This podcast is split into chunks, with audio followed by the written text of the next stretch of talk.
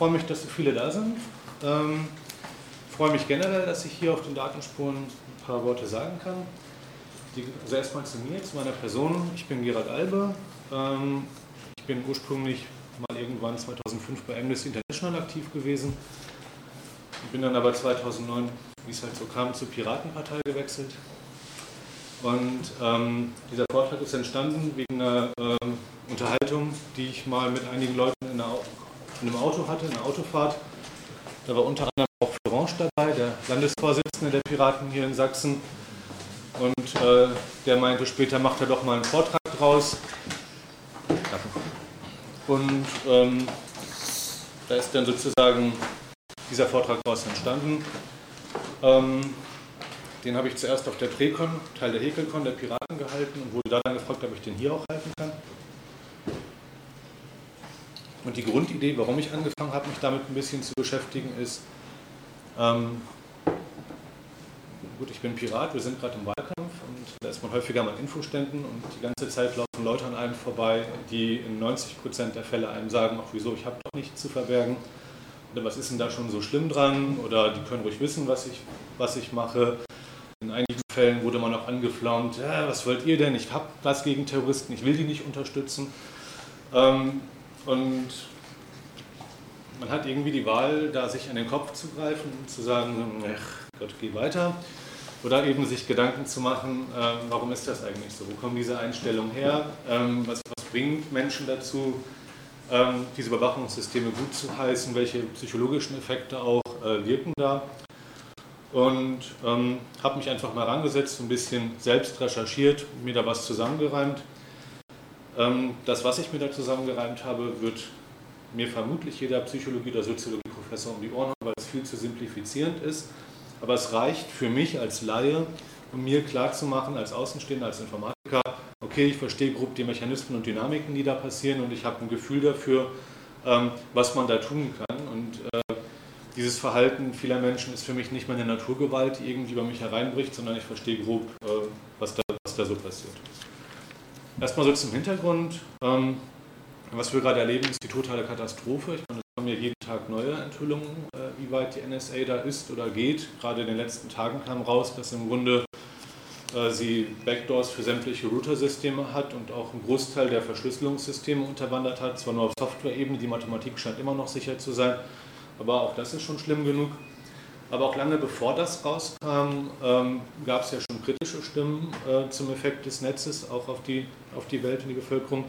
Bruce Schneier, also international renommierter Experte für IT-Sicherheit, bestimmt dem einen oder anderen auch ein Begriff, hat das mal so zusammengefasst: Das Internet ist ein Überwachungsstaat und zwar einer, der effizient ist, weit über die wildesten Träume von George Orwell hinaus. Genau genommen hat er gesagt: All of us being watched all the time and the data being stored forever.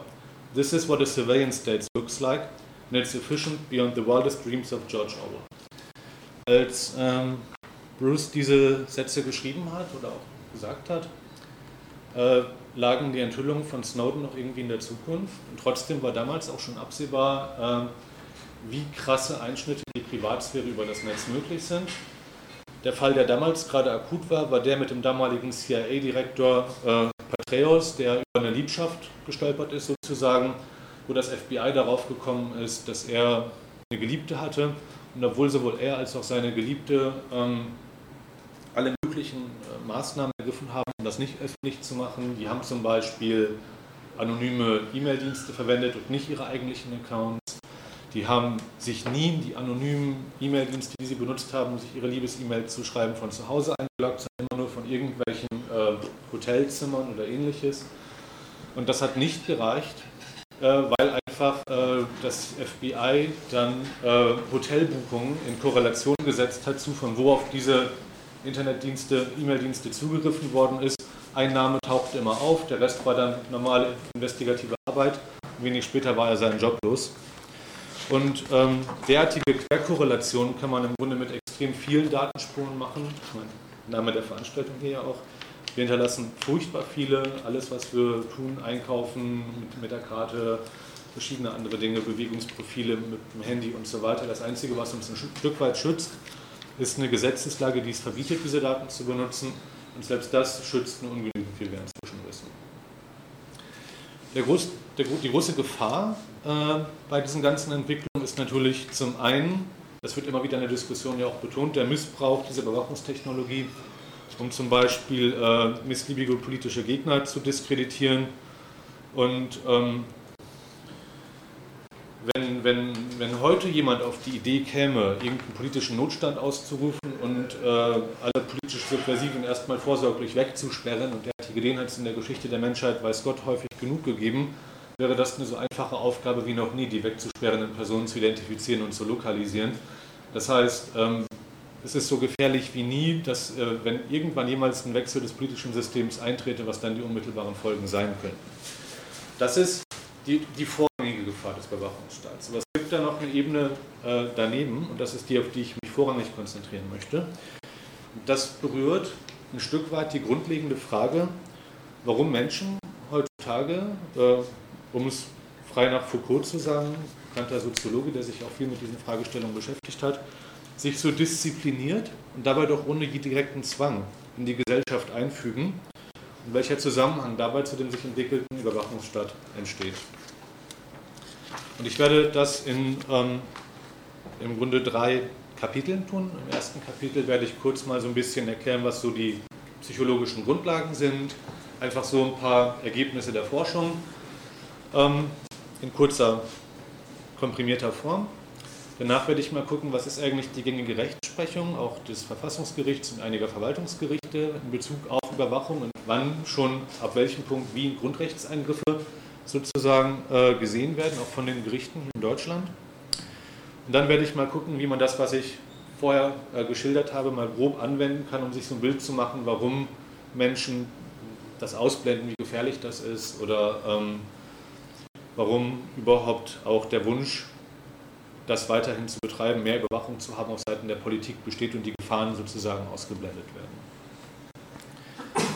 Ähm, dabei werde ich einige Dinge beschreiben, die ähm, naja, unschöne Aspekte der menschlichen Natur berühren. Viele von uns bilden sich ein, wir seien irgendwie so rationale, selbstreflektive, selbstbewusste Wesen. Und äh, für die übergroße Mehrheit von uns äh, stimmt das einfach nicht. Wir haben vielleicht das Potenzial dazu, aber ähm, wir haben auch sehr viele Veranlagungen aus unserer evolutionären Geschichte, die uns halt für bestimmte Verhaltensweisen oder Umgebung optimieren, die halt nicht auf rationale Entscheidungen äh, hin optimiert sind, sondern auf äh, kurzfristiges Überleben in der Steinzeitumgebung. Da komme ich später nochmal drauf zurück. Ähm, deshalb, man lernt vielleicht auch das eine oder andere nicht ganz so angenehm über sich selbst. Und wie immer Selbstreflexion hilft. So, ich fange mal an. Ähm, Menschen haben die Eigenschaft, dass sie ähm, im Grunde schon ein Weltbild haben und dann suchen sie sich die Informationen, die mit dem vorhandenen Weltbild in Übereinstimmung stehen. Das heißt, dieses, dieses Ideal des wissenschaftlichen Arbeitens unvoreingenommen an irgendeine Aufgabe oder Fragestellung heranzugehen, um sich dann eben äh, basierend auf irgendwelchen experimentellen Ergebnissen oder Projektionen ein Bild zu machen, wie denn der Sachverhalt, den man da erforscht, wirklich aussieht. Das ist die Ausnahme. Das funktioniert selbst im Wissenschaftsbetrieb äh, extrem selten. War das eine Frage? Okay. Ähm, es gibt ja auch im Wissenschaftsbetrieb dieses bösartige Sprichwort, äh, man muss auch in der Wissenschaft eine Generation warten, bis neue Erkenntnisse sich durchsetzen, damit erstmal die alten Professoren aussterben können. Ähm, generell ist es so, dass ähm, Menschen wirklich sehr, sehr stark danach auswählen, welche Informationen sie überhaupt rezipieren oder zulassen, danach, dass es mit der vorgefertigten Meinung bereits in Übereinstimmung ist. Es gibt da einige Sprichwörter, die das einfach schön verdeutlichen, ohne jetzt zu sehr in die Tiefe zu gehen. Ähm, es gibt eins, das sagt, äh, sag mir, welche Zeitung du liest und ich sag dir, welche Partei du willst. Da sieht man schon so ein Stück weit, in welche Richtung das geht. Und mein Lieblingszitat ist aber von bin mir nicht sicher, ob es von Robert Anton Wilson ist, aber ich habe es über Robert Anton Wilson kennengelernt, der äh, mal in einem seiner Bücher geschrieben hat, äh, das Gehirn oder der menschliche Geist kann so grob als aus zwei Teilen bestehend beschrieben werden. Der Teil, der über irgendwelche der, der Modelle bildet, also Modelle der Welt, ähm, was ist sie, wie funktioniert sie, und der Teil, der verifiziert und beweist. Und die Geschichte zeigt, Menschen können beliebige Weltbilder haben. Also im Grunde wirklich extrem beliebig. Von man muss Menschen opfern, um den Sonnengott zu besänftigen, bis Kommunismus, Anarchismus, Neoliberalismus äh, in beliebigen Abschnitten, beliebige Moralvorstellungen. Es ist alles möglich. Menschen können erstmal beliebige Weltbilder haben und dann der beweisende Teil des Geistes beweist das, was der andere Teil denkt.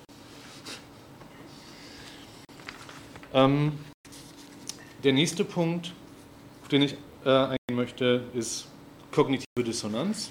Wer der Fefes Blog liest, hat diesen Begriff schon viele, viele Male gelesen.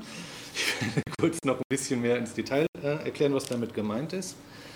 Ähm, gemeint ist damit, dass Menschen häufiger ähm, einen Zustand der, der internen nervösen Spannung oder Erregung erfahren, wenn sie merken, dass ihre Entscheidungen, Handlungen oder Informationen, die sie aufgenommen haben oder mit denen sie konfrontiert sind, nicht mit ihren Überzeugungen, Gefühlen oder Werten im Einklang stehen. Und in diesem Fall haben Menschen die Eigenschaft, dass sie diesen Widerspruch ähm, in einer Art und Weise behandeln, um möglichst dieses Spannungsgefühl, das sie empfinden, loszuwerden. Und es gibt da äh, verschiedene Strategien, wie Menschen mit, mit so einem Konflikt umgehen. Könnte ja sein, dass irgendein CDU-Politiker damit konfrontiert wird, dass Überwachungstechnologie tatsächlich nicht gut ist oder ne, was weiß ich. Und ähm, die Möglichkeit, die am seltenst benutzt wird von Menschen, ist tatsächlich ihre Überzeugung, Gefühle oder Werte in Frage zu stellen. Das kommt nämlich so gut wie nie vor. In den meisten Fällen ähm, wird entweder der Widerspruch zwischen Verhalten und Einstellung heruntergespielt, so schlimm ist das nun auch wieder nicht, oder äh, das Verhalten wird als erzwungen dargestellt. Ich musste so handeln, es gab keine andere Möglichkeit. Diese Politik war alternativlos, haben wir alle schon mal gehört. Ja. Ähm, außerhalb der Politik ist eine beliebte Methode, diese physiologische Erregung dadurch zu dämpfen, dass man was trinkt. Ähm, man kann auch gucken, dass man das, was man da empfindet, an, an Gefühl sozusagen auf eine andere Ursache zurückführt. Das Beispiel wäre zum Beispiel die Scheinheiligkeit der Leute nervt mich. Man kann, ganz großes Thema, komme ich gleich auch noch darauf zurück, einfach das, was einen da stört, nicht wahrnehmen, leugnen, abwerten oder einfach für nicht so wichtig erklären. Ganz, ganz, ganz große Beispiele dafür sind derzeit Herr Pofalla und Herr Friedrich. Also bessere Beispiele kann man sich, glaube ich, gar nicht wünschen. Das, was Snowden da alles offenbart hat, das sind erstmal alles nur irgendwelche Behauptungen von irgendwem eigentlich nicht mal wert, dass man sich wirklich damit befasst, weil was soll da schon rauskommen? Ne? Klassischer Fall aus meiner Sicht. Ähm, ansonsten gibt es noch die Möglichkeit, das passt zu dem, was ich am Anfang gesagt habe, dass man sich einfach Interpretationen und andere Informationen selektiv beschafft, um einfach ähm, sich sein eigenes Weltbild zu bauen, in dem irgendwie wieder alles in Ordnung ist. Bestes Beispiel an der Stelle auch Herr Pofalla, der, äh, es kam ja jetzt raus, eine große, dicke, vollkommen geschwärzte Akte von der NSA bekommen hat, aus der dann hervorging, dass alles in Ordnung ist. Gut, der nächste Punkt, auf den ich eingehen möchte, ist Rationalisierung. Ich hatte es eben schon anklingen lassen, wir haben häufig das Gefühl, wir sind irgendwie rationale Wesen und treffen überlegte, logische Entscheidungen, warum irgendwas irgendwie ist, warum wir irgendwas tun. Und äh, in den meisten Fällen könnte nichts weiter von der Wahrheit entfernt sein, weil die meisten Entscheidungen, die wir treffen, treffen wir auf emotionaler Grundlage. Und die Emotionen beruhen nicht notwendigerweise auf einer korrekten Interpretation der gegebenen Fakten, sondern einfach auf dem, was äh, am häufigsten im Fernsehen kam, im schlimmsten Fall. Ähm, es gibt so ein schönes Sprichwort an der Stelle auch, das es recht deutlich macht, finde ich. Niemand wird zum Anarchist, indem man ihm die Grundlagen und logischen Vorzüge des Anarchismus erklärt, Leute werden zu Anarchisten, weil man sie aus romantischen Gründen dazu bringt, eine Bombe zu schmeißen und den Rest rationalisieren sie dann selbst, warum sie die Bombe geschmissen haben. Das, finde ich, trifft den Punkt sehr gut. Wenn man jemanden erstmal dazu gebracht hat, aus irgendeinem emotionalen Grund was zu tun, wird er hinterher einen pseudologischen Grund finden, warum er das getan hat. Ähm, das kann man, glaube ich, auch in vielen Fällen bei den Akteuren im Staat und Verwaltung gut beobachten. dass äh, Blockupy musste aufgelöst werden, da gab es bestimmt irgendwelche Gründe. Den nächsten Punkt, und das ist ein Kern der ganzen Debatte, weswegen ich da auch ein bisschen äh, vertieft drauf eingehen werde, basiert auf dem Stanford Prison Experiment von Herrn Zimbardo. Das hat bestimmt jeder schon mal von gehört. Es gibt auch einen Film äh, zum Thema Das Experiment. Was da gemacht wurde, ist, man hat eine Versuchsgruppe genommen, ein paar Dutzend Leute, hat willkürlich ausgelost, ähm, wer Wärter und wer Gefangener ist in einer Art simulierten Gefängnis und hat dann den Wärtern die Aufgabe gegeben, die Gefangenen sozusagen unter Kontrolle zu halten. Und was man da gesehen hat, ist, dass die Wärter sehr schnell sämtliche Hemmungen verloren haben und ihre Autorität missbraucht haben, äh, soweit das irgendwie ging, um selbst mit, mit, mit vollkommen menschenverachtenden Methoden teilweise die Gefangenen unter Kontrolle zu halten. Das war das erste Experiment dieser Art, ist auch relativ berüchtigt, weil es im Grunde so schnell, so stark eskaliert ist, dass sie es mitten im Experiment abbrechen mussten, weil auch die beteiligten Psychologen, die das Ganze nur überwacht haben, äh, im Grunde festgestellt haben, dass sie ihre Neutralität nicht mehr wahren konnten in dem ganzen Setting, das im Rahmen dieses Experiments vorgegeben war. Äh, hinterher wurden die beteiligten Versuchspersonen noch lange psychologisch betreut, ob sie irgendwelche bleibenden Schäden davon getragen hatten und so weiter. Das war in den meisten Fällen nicht der Fall.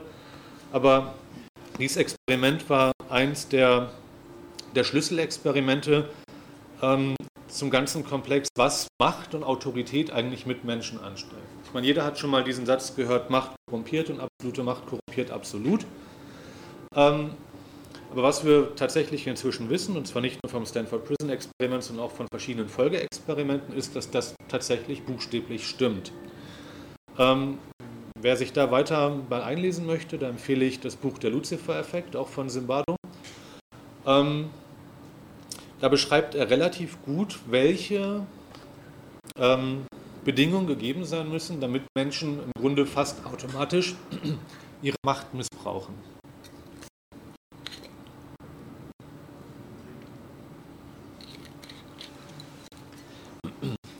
Und die Aussage, die grundlegende Aussage ist, dass in einem Zustand, wo Entscheidungen anonym getroffen werden können oder wo eine Deindividuation, also ein Absprechen der Individualität dem, dem, dem Rest der Menschheit oder dem Gegner oder irgendwo stattfindet, wo man sich auf Regeln und Vorschriften berufen kann und damit die eigene Verantwortung sozusagen von sich wegschieben kann, wo man ähm,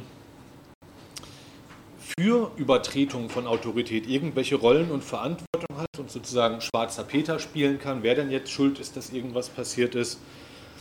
Ähm, und wo man so einen gewissen Gruppenzusammenhalt hat, wo eine bestimmte Menge von Leuten, das sagen NSA-Mitarbeiter, äh, das Bedürfnis auch nach sozialer Billigung von ihrem unmittelbaren sozialen Umfeld haben, dass man sich in solchen Situationen im Grunde darauf verlassen kann, dass die Möglichkeiten, die Menschen dann gegeben werden, äh, so weit missbraucht und ausgebaut werden, wie es möglich ist.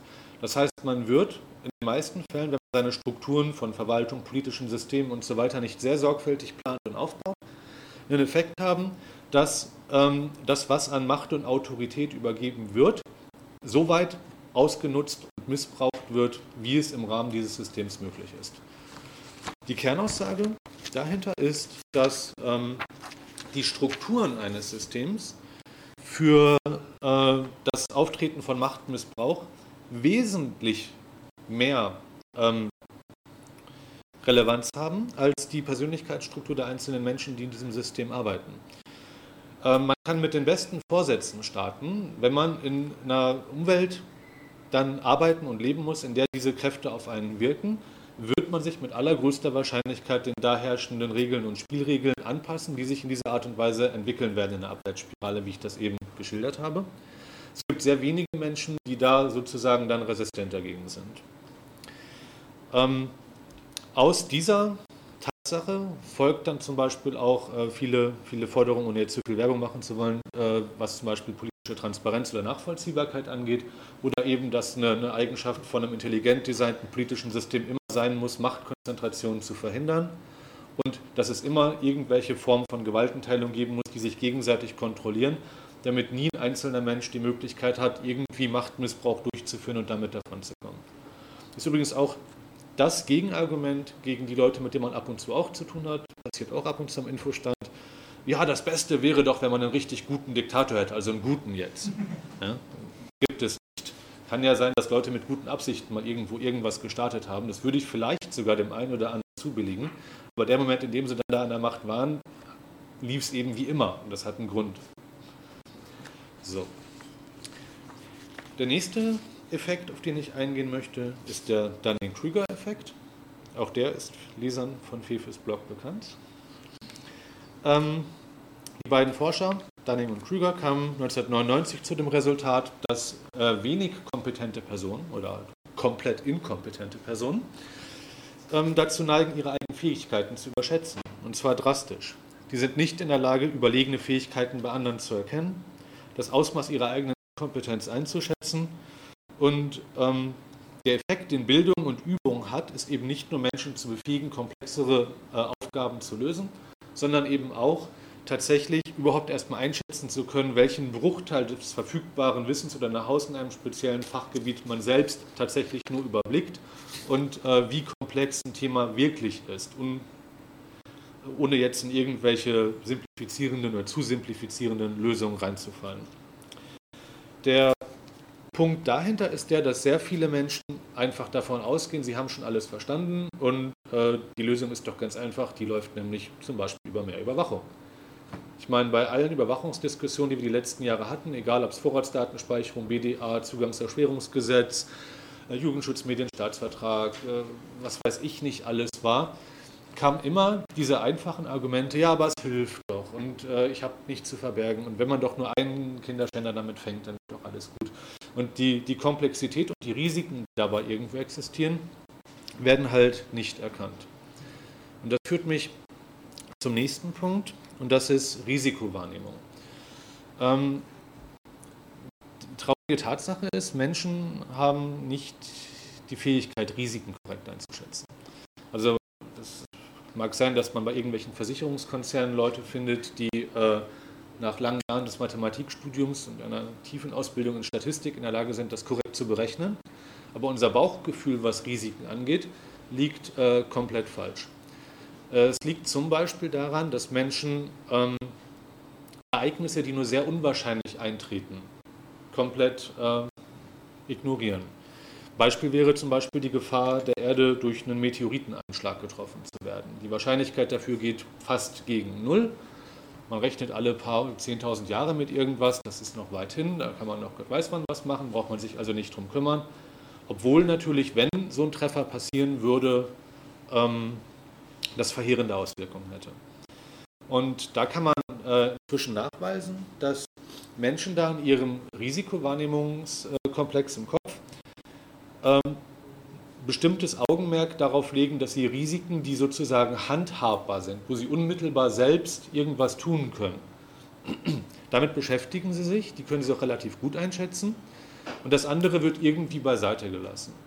Also im Sinne, ich muss mich jetzt darum kümmern, dass äh, äh, vielleicht nächste Woche ein Meteorit einschlägt, die Wahrscheinlichkeit ist zu gering und ich muss mich auch nicht darum kümmern, welche gruseligen Folgen ein Überwachungsstaat hätte, weil das äh, ist doch nur Science Fiction und das wird eh nicht passieren und die Wahrscheinlichkeit ist viel zu gering. Ich kann mich doch einfach darauf konzentrieren, mein Haus zu bauen oder mich um meine Karriere zu kümmern oder Mammuts zu jagen, wo es evolutionär halt herkommt. Wichtige Dinge zuerst. Ähm, das hat einige relevante ähm, Aspekte auch für andere Bereiche. Zum Beispiel äh, parallel dazu ist inzwischen auch klar, dass Abschreckung durch Strafmaß nicht funktioniert. Das heißt, man kann für bestimmte Straftaten beliebig hohe Strafmaße verhängen. Das wirkt nicht abschreckend. Die Abschreckung wird durch die Wahrscheinlichkeit erzeugt, dass man gefasst wird. Wenn die Wahrscheinlichkeit, dass man gefasst wird, gering ist, dann ist es egal, wie hoch die Strafe ist. Das ist das gleiche Prinzip wieder.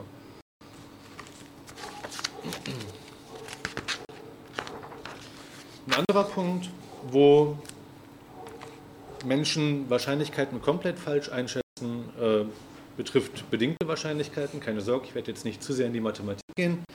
Es gibt halt dieses sogenannte Bayesche Gesetz.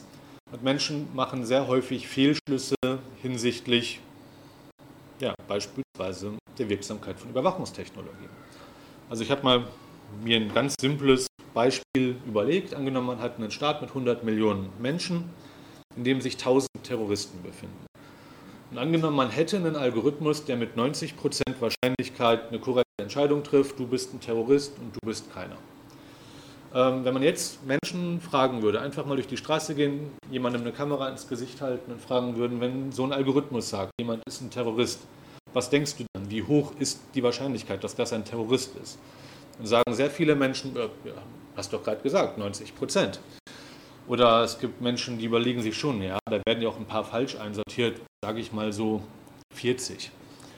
Ähm, in Wahrheit ist es aber so, und das kommt in unserem intuitiven System der Bewertung von Risiken und Wahrscheinlichkeiten überhaupt nicht vor, dass so ein System natürlich 10% der 100 Millionen Leute, minus 900, die lasse ich jetzt mal weg, als Terroristen klassifizieren würde, obwohl sie das gar nicht sind. Das sind immer noch 10 Millionen. Und dass das System 90% der 1000 Terroristen als Terroristen klassifizieren würde, das sind dann 900. Das heißt, man hat da seine 10 Millionen 900 Menschen als Terroristen klassifiziert, es sind aber nur 900 dabei. Das heißt, die Wahrscheinlichkeit, dass jemand da wirklich ein Terrorist ist, liegt bei 0,009 Prozent. Und ähm, da kann man schon mal schön sehen, dass diese Überwachungstechnologien in erster Linie ein bestimmtes Maß an gefühlter Sicherheit vermitteln, während sie vorrangig im zweiten Effekt irgendwie äh, Bürgerrechtseingriffe äh, produzieren, weil höchstwahrscheinlich werden dann ja die anderen 10 Millionen irgendwie dann auch noch weiter ausgespäht, abgeheucht, irgendwas. André Holmes lässt grüßen. Ähm, hm. Ein anderes Beispiel für das gleiche Themenfeld wäre zum Beispiel, habe ich erst kürzlich gelesen, wusste ich vorher auch nicht, dass ähm, nach den Anschlägen am 11. September sehr viele Menschen nicht mehr Flugzeug geflogen sind. Die sind alle Auto gefahren. Infolgedessen sind viel mehr Menschen in Autounfällen gestorben, als überhaupt jemals hätten in irgendwelchen Terroranschlägen ins Leben kommen können. Aber das sind eben die Dinge, die nicht mit einberechnet werden. So. Der nächste Punkt, wo ich drauf eingehen möchte, ist das Milgram-Experiment.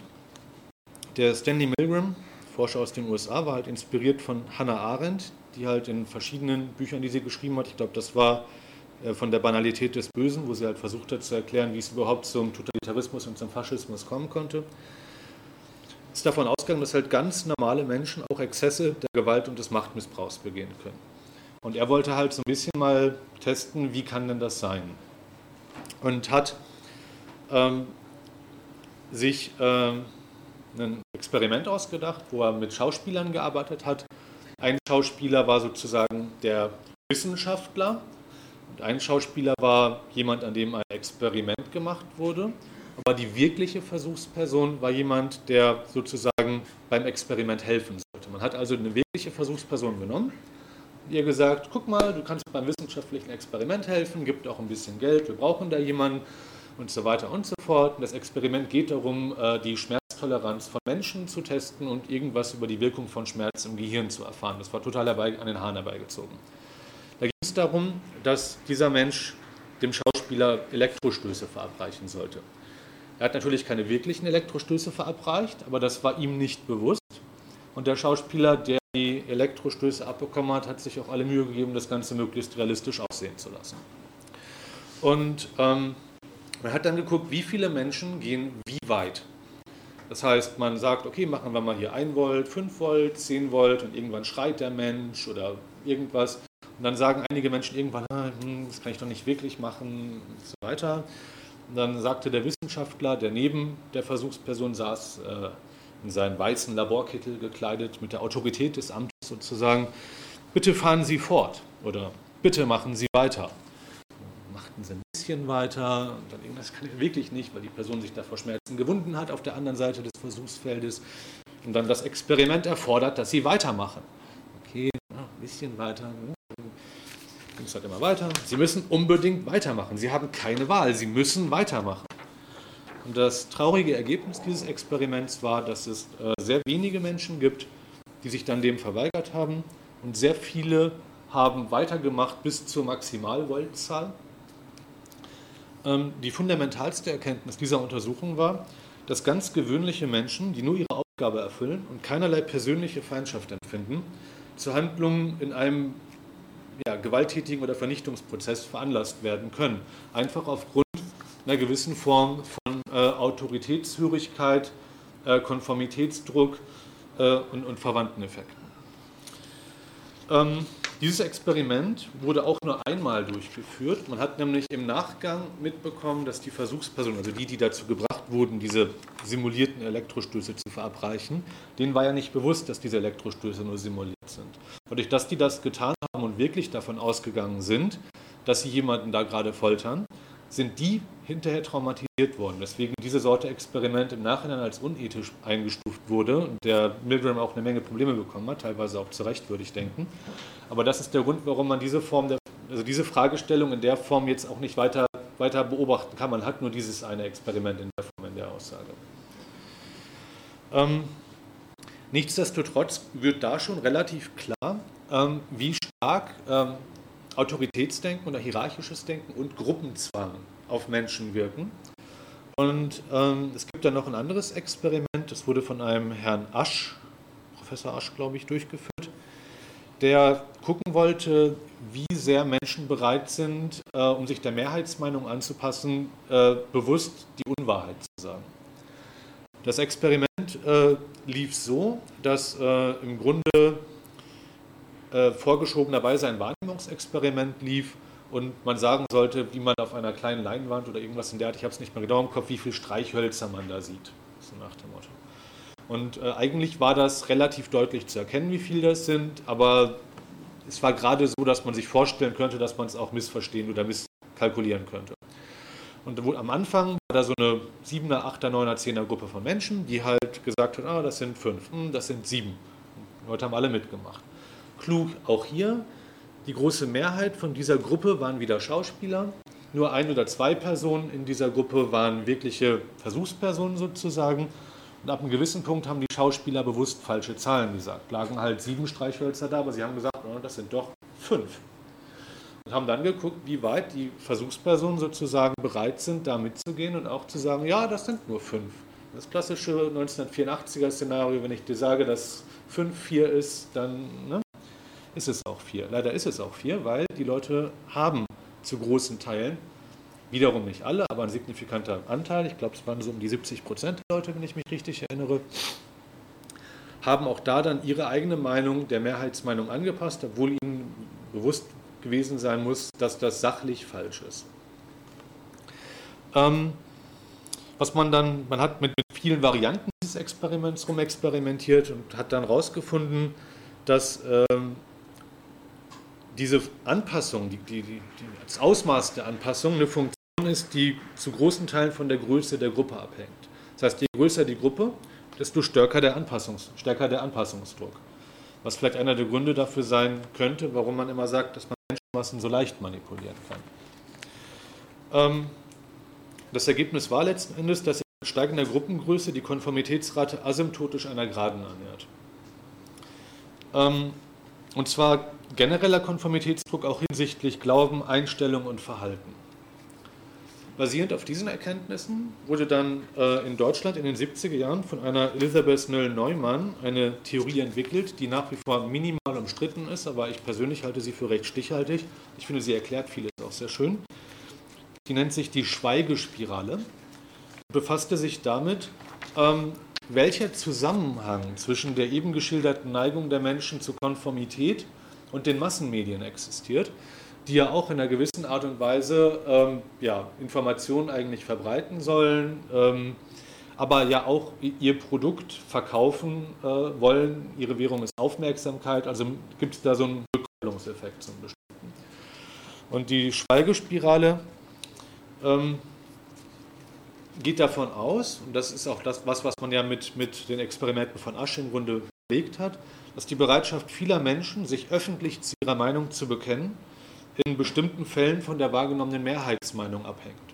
Das heißt, allein in dem Moment, in dem man durch die Stadt geht mit einer Kamera und Leute fragt, äh, wen würden sie wählen, gibt es einen signifikanten Anteil von Menschen, die dann die Partei nennen, von der sie selbst annehmen, dass sie die Wahl gewinnen würde. Äh, das sind dann so die Funktionen, die von den, von den Meinungsforschungsinstituten rausgerechnet werden müssen, zum Beispiel.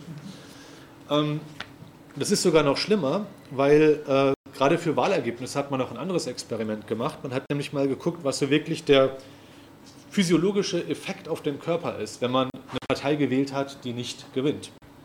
Da konnte man deutlich sehen, dass äh, im Grunde der, der Effekt wirklich radikal signifikant ist. Also äh, ich glaube, das wurde hauptsächlich an Männern gemacht, aber ich bin nicht sicher, wie weit man das verallgemeinern kann. Von daher erstmal nur auf die Männer bezogen. Schade.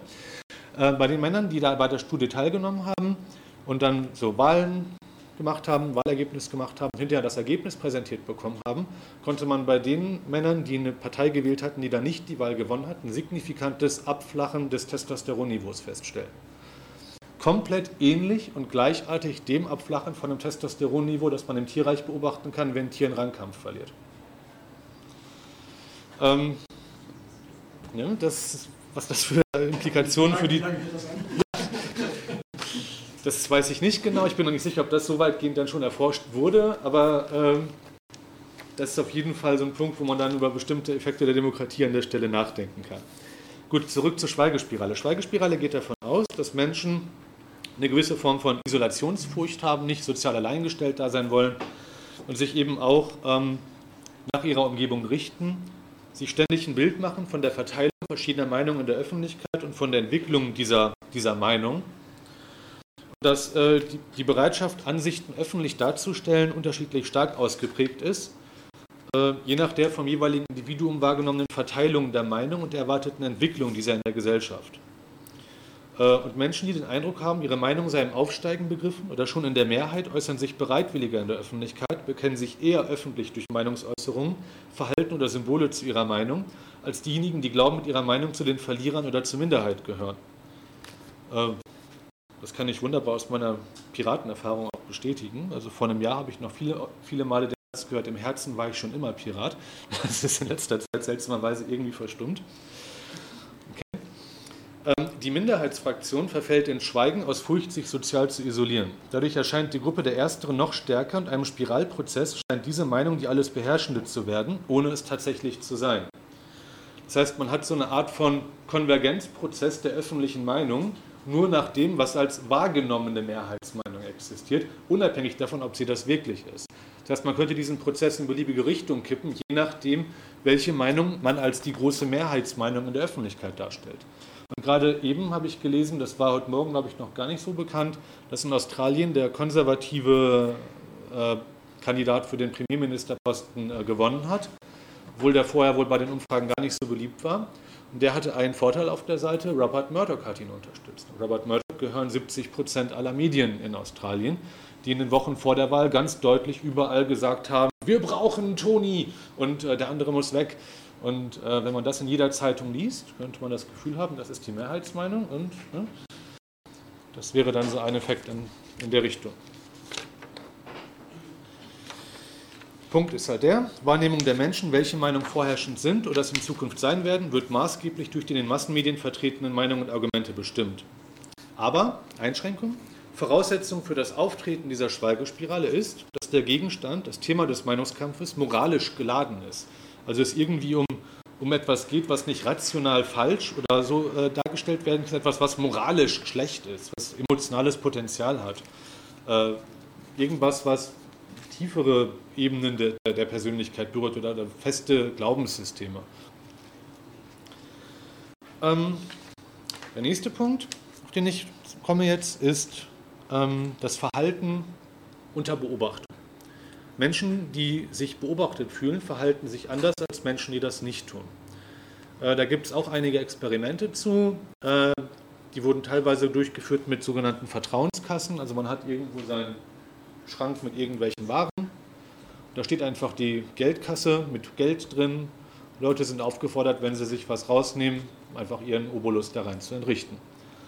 Und da hat man auch Experimente mitgemacht. Unter welchen Umständen und wie sind Menschen wie geneigt, äh, da einzuzahlen? Und das ist natürlich etwas schwer zu, ähm, zu bewerten, weil viel von der Bereitschaft, da nicht zu mogeln, das Geld nicht zu klauen und einfach auch wirklich zu bezahlen, hängt von, von kulturellen Hintergründen ab. Zum Beispiel war ich letztens im Urlaub in Dänemark. Da gibt es solche Dinge quasi standardmäßig. In jedem Dorf steht irgendwo an der Dorfstraße irgend so ein Schrank mit irgendwie Paket Himbeeren oder Karton Milch und man kann da einfach sich das rausnehmen, sein Geld reinpacken und fährt weiter. Und das ist da der, der normale Standard. Das heißt, in so einer Gesellschaft, wo sowas akzeptierte Verhaltensweise ist und auch von der großen Mehrheit eingehalten wird, da wird man natürlich andere Ergebnisse bekommen als in einer Gesellschaft, wo jeder für sich selbst denkt, äh, da sein zu müssen und es akzeptiert ist, dass man dann halt, wenn gerade keiner guckt, die Hand in die Kasse packt und so viel mitnimmt, wie man nur tragen kann. Nichtsdestotrotz das Ergebnis, dass Menschen, wenn sie sich beobachtet fühlen, noch eher bereit sind, da dann wirklich einzuzahlen. Ähm, dazu reicht es schon aus, wenn im gleichen Raum, in dem dieser Schrank steht, irgendwo ein paar Augen als Bild angebracht ist. Das heißt, man hat irgendwo ein paar Augen und das alleine, oh, Augen, ich muss hier Das äh, hat damit zu tun, wahrscheinlich, dass, ähm, da komme ich gleich auch noch mehr im Detail drauf, Menschen ja trotzdem allem äh, sehr kooperative Lebewesen sind und ähm, man sozusagen ja auch immer als Gemeinschaft darauf angewiesen ist, mit anderen zusammenzuarbeiten. Also wir sind unsere gesamte Entwicklungsgeschichte hindurch, gab es keinen Fall, wo ein Mensch auf sich alleine gestellt wirklich lange überleben konnte. Wir sind auf die Gemeinschaft angewiesen. Von daher ist es auch immer irgendwie notwendig gewesen, dass man sozusagen diese Dinge ausbalanciert das Kooperative in der Gemeinschaft irgendwie am Leben erhält. Und ähm, nichtsdestotrotz ist es so, wenn man das Gefühl hat, dass man beobachtet wird, verändert man das Verhalten. Ähm, und zwar nicht nur jetzt auf diesen einfachen Fall bezogen, ich bezahle halt mein Geld in die Vertrauenskasse, sondern auch in komplexeren Fällen bezogen, wo es eben darum geht, ich weiß, dass das, was ich schreibe oder sage, irgendwie analysiert und ausgewertet wird. Also habe ich sozusagen eine Schere im Kopf, halte mich ein bisschen zurück und sage vielleicht nicht ganz so offen meine Meinung, wie ich das in anderen Fällen tun würde. Oder aber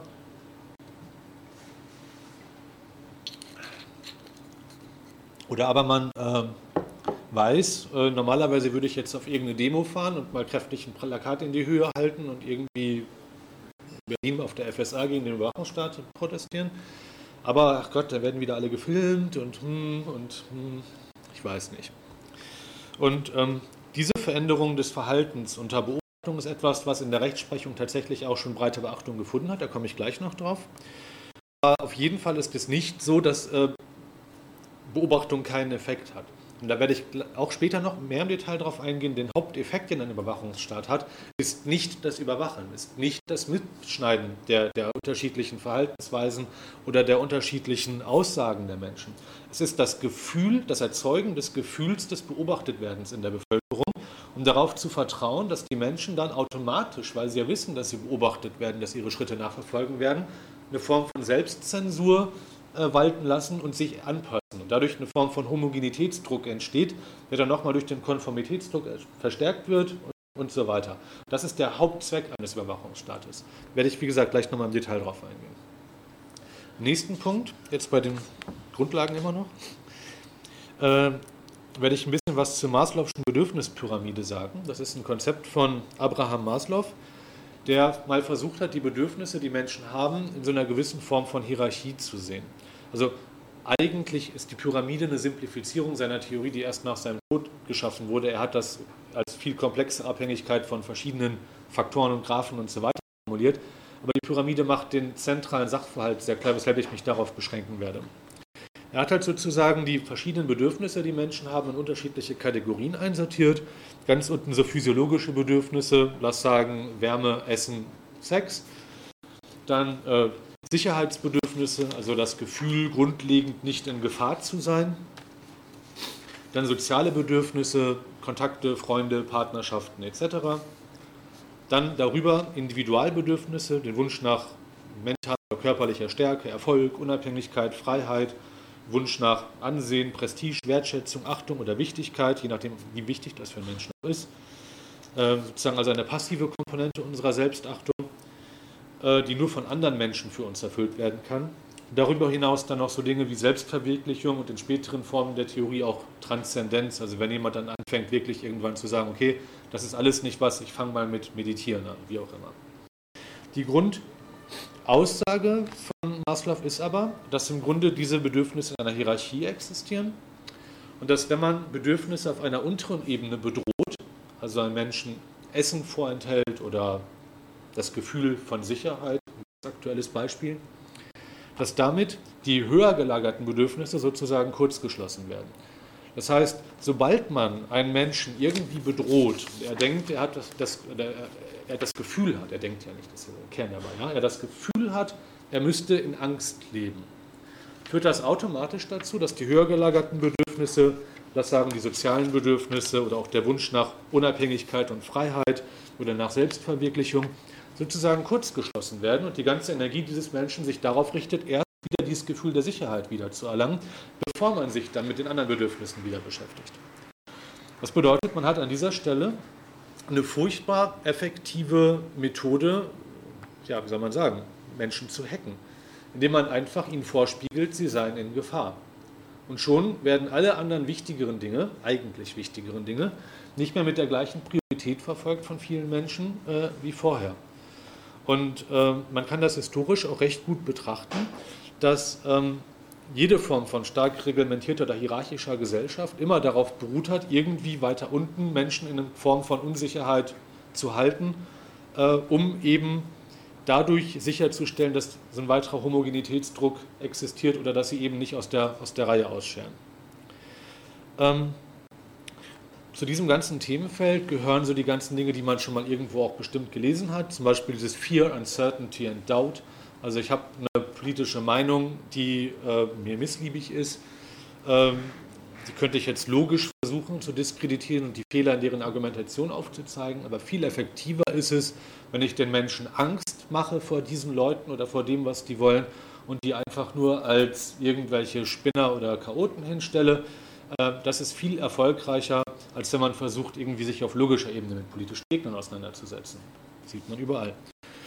Anderes Ding, was auch mit diesem Themenfeld zu tun hat, ist sogenannte Politik der Spannung, was äh, eine, es ist nicht mehr ganz Verschwörungstheorie, es gibt inzwischen genügend Belege dafür. Der Punkt ist, wenn Staaten dazu übergehen, Terrorakte auf eigenem Boden zu begehen, um eben diese Angst zu erzeugen, die sie dazu brauchen, um sozusagen die Bevölkerung in Linie zu halten. Gibt es garantiert irgendwo auf der Welt, ohne jetzt Namen zu nennen. Ähm, ohne da jetzt auch zu weit drauf einzugehen, ähm, möchte ich hier mal ganz kurz einen kleinen Seitenweg einschlagen, nämlich wenn man diese Möglichkeit, Menschen in der Art und Weise in Angst und Abhängigkeit zu halten, kurzschließen möchte und die dem Staat nehmen möchte, das zu tun, äh, muss man irgendwie sicherstellen, dass Menschen äh, eine Grundsicherung haben, ähm, die es ihnen ermöglicht, ohne Angst vor materieller Not oder Angst vor anderen Gefahren irgendwie zu existieren. Das ist aus meiner Sicht zum Beispiel eines der Hauptargumente, die für ein BGE sprechen, nur mal so am Rande. Einfach um diese Möglichkeit, Menschen zu kontrollieren und zu manipulieren, ein Stück weit zu entschärfen. Generell ist es so, ich habe eben ja schon mal was zu diesen Vertrauenskassen gesagt. Ähm, wir wissen aus der Spieltheorie, ich weiß nicht, das kennen glaube ich, oder haben viele schon mal vom Gefangenendilemma gehört, dass man sehr viele soziale Situationen oder auch wirtschaftliche Situationen als so eine Form immer wieder wiederholtes Gefangenendilemma betrachten kann.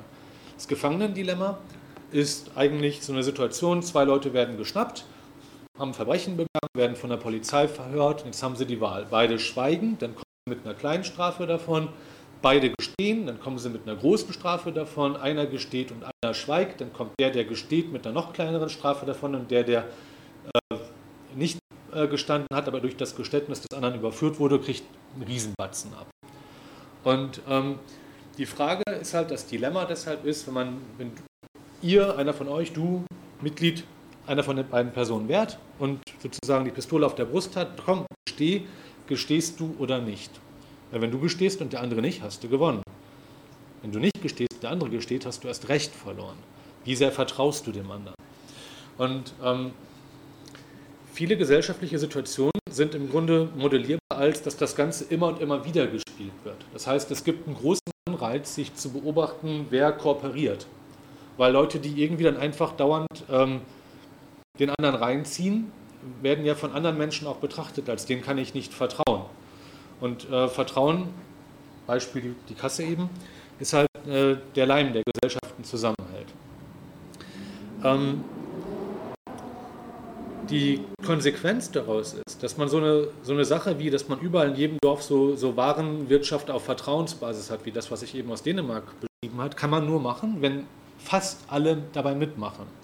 Wenn es nur einige wenige gibt, die äh, dieses Vertrauen sozusagen missbrauchen, dann wird das das gesamte System für alle kippen lassen. Man ist dann generell in der Gesellschaft, wo erstmal jeder jedem misstraut, zum Schaden von allen eigentlich. Und ähm, was über diese Politik gemacht wird, Menschen in Angst zu halten vor den Terroristen, vor den Kriminellen, vor der Finanzkrise und so weiter und so fort, ist eben. Bitte? ach ja, die Schwulen, ja, und überhaupt die ganzen komischen Leute, die nicht so angezogen sind wie ich, wie auch immer, ähm, ist halt nicht nur eine Manipulationsmethode im Hinblick darauf, dass man sozusagen äh, diesen Trick macht mit der Maslow'schen Bedürfnispyramide, den ich eben erzählt habe, sondern auch, dass man sozusagen dieses Vertrauen untergräbt, das man für eine kooperative Gesellschaft braucht und hat damit auch so ein Stück weit diesen Teile- und Herrsche-Aspekt. Dass man Leute halt auseinanderhält, dann sind sie leichter zu kontrollieren. Und ganz zum Schluss ähm, will ich noch ganz kurz darauf eingehen, dass äh, in der Forschung es inzwischen auch sehr viel Fokus darauf gibt, basierend auf so Forschern wie Wilhelm Reich, Theodor Adorno oder Erich Fromm, dass es Menschen gibt, die sogenannte autoritäre Persönlichkeiten haben. Ähm, das bedeutet Menschen, die aufgrund von traumatischen Erfahrungen in der Kindheit oder auch der Erfahrung, eben eigene Bedürfnisse konsequent zurückstellen zu müssen hinter die Forderungen einer Hierarchie oder einer Autorität, äh, selbst äh, eine Persönlichkeit entwickeln, die es ihnen sehr erstrebenswert erscheinen lässt, Teil einer Autorität und einer Hierarchie zu sein, die dann dieses klassische nach oben buckeln und nach unten treten Verhalten zeigen. Das heißt, in einer Gesellschaft, in der viele Menschen irgendwie grundlegende Bedürfnisse unterdrücken müssen, in der viele Menschen durch ähm, Bedrohung existenzieller Bedürfnisse, materielle Not etc., sozusagen traumatisiert werden, wird man automatisch mehr Menschen finden, die bereit sind, äh, autoritären Hierarchien selbst äh, dazu beizutragen oder mitzumachen. Das waren jetzt so die Grundlagen, auf die ich eingehen wollte. Als nächstes werde ich mal kurz gucken, wie so die rechtliche Situation in Deutschland schon ist. Und ähm, interessanterweise ein Großteil der Urteile, die es da gibt vom Bundesverfassungsgericht und auch von, von verschiedenen äh, Verwaltungsgerichten, bezieht sich auf das Themenfeld, wenn auf Demonstrationen von der Polizei gefilmt wird, weil das ein Sachverhalt ist, der relativ weit durchgeklagt ist schon. Ähm, da geht es nicht nur darum, dass von der Polizei gefilmt wird, sondern auch darum, dass es schon reicht, wenn die Polizei irgendwo eine Kamera hochhält, auch wenn die selbst nicht aufnimmt in dem Moment.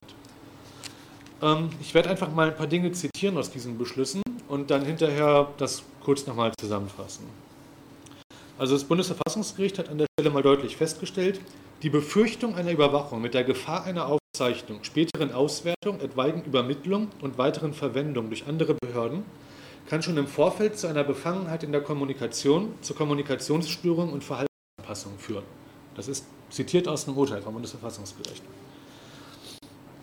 Das heißt, wenn der einzelne Teilnehmer der Versammlung damit rechnen muss, dass seine Anwesenheit oder Verhalten bei einer Veranstaltung durch Behörden registriert wird, könnte ihn dies von einer Teilnahme abschrecken oder ihn zu ungewollten Verhaltensweisen zwingen, um den beobachtenden Polizeibeamten möglichst gerecht zu werden. Durch diese Einschüchterung der Teilnehmer könnte mittelbar auf den Prozess der Meinungsbildung und demokratischen Auseinandersetzung eingewirkt werden. Wer unsicher ist, ob abweichende Verhaltensweisen jederzeit notiert oder als Information dauerhaft gespeichert, verwendet oder weitergegeben werden, wird versuchen, nicht durch solche Verhaltensweisen aufzufallen. Wer damit rechnet, dass etwa die Teilnahme an einer Versammlung oder einer Bürgerinitiative behördlich registriert wird und dass ihm dadurch Risiken entstehen werden, äh, entstehen können, wird möglicherweise auf eine Ausübung seiner entsprechenden Grundsätze gemäß dem Grundgesetz verzichten.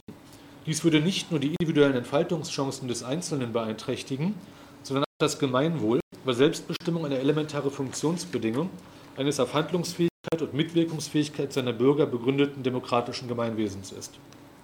Es macht hier keinen Unterschied, ob die durch die Polizei gefertigten Aufnahmen auch gespeichert wurden, denn das Beobachten der Teilnehmer stellt bereits einen Eingriff in die Versammlungsfreiheit dar. Das Polizeihandeln knüpft einzig und allein an die Wahrnehmung des Versammlungsrechts durch die Teilnehmer an. Demnach ist die Anfertigung von Übersichtsaufnahmen nach dem Kamera-Monitor-Prinzip auch geeignet, bei den Teilnehmern ein Gefühl des Beobachtetseins hervorzurufen und diese, wenn auch ungewollt, in ihrem Verhalten zu beeinflussen oder von der Teilnahme an der Versammlung abzuhalten. Ob die Aufnahmen tatsächlich auch gespeichert wurden, kann der einzelne Versammlungsteilnehmer nicht wissen. Tatsache, dass die Einsatzkräfte der Polizei erklärten, es fände keine Aufzeichnung statt, ändert nichts an der Beurteilung der Sachlage. Denn es bleibt die einschüchternde Wirkung des für alle Teilnehmer deutlich sichtbaren und ständig vorausfahrenden Übertragungswagens erhalten. Der einzelne Versammlungsteilnehmer muss ständig damit rechnen, durch eine Vergrößerung des ihn betreffenden Bildausschnitts individuell und besonders beobachtet zu werden. Mit den heutigen technischen Möglichkeiten ist dies generell möglich. Ein prinzipieller Unterschied zwischen Übersichtsaufnahmen und personenbezogenen Aufnahmen nicht mehr besteht.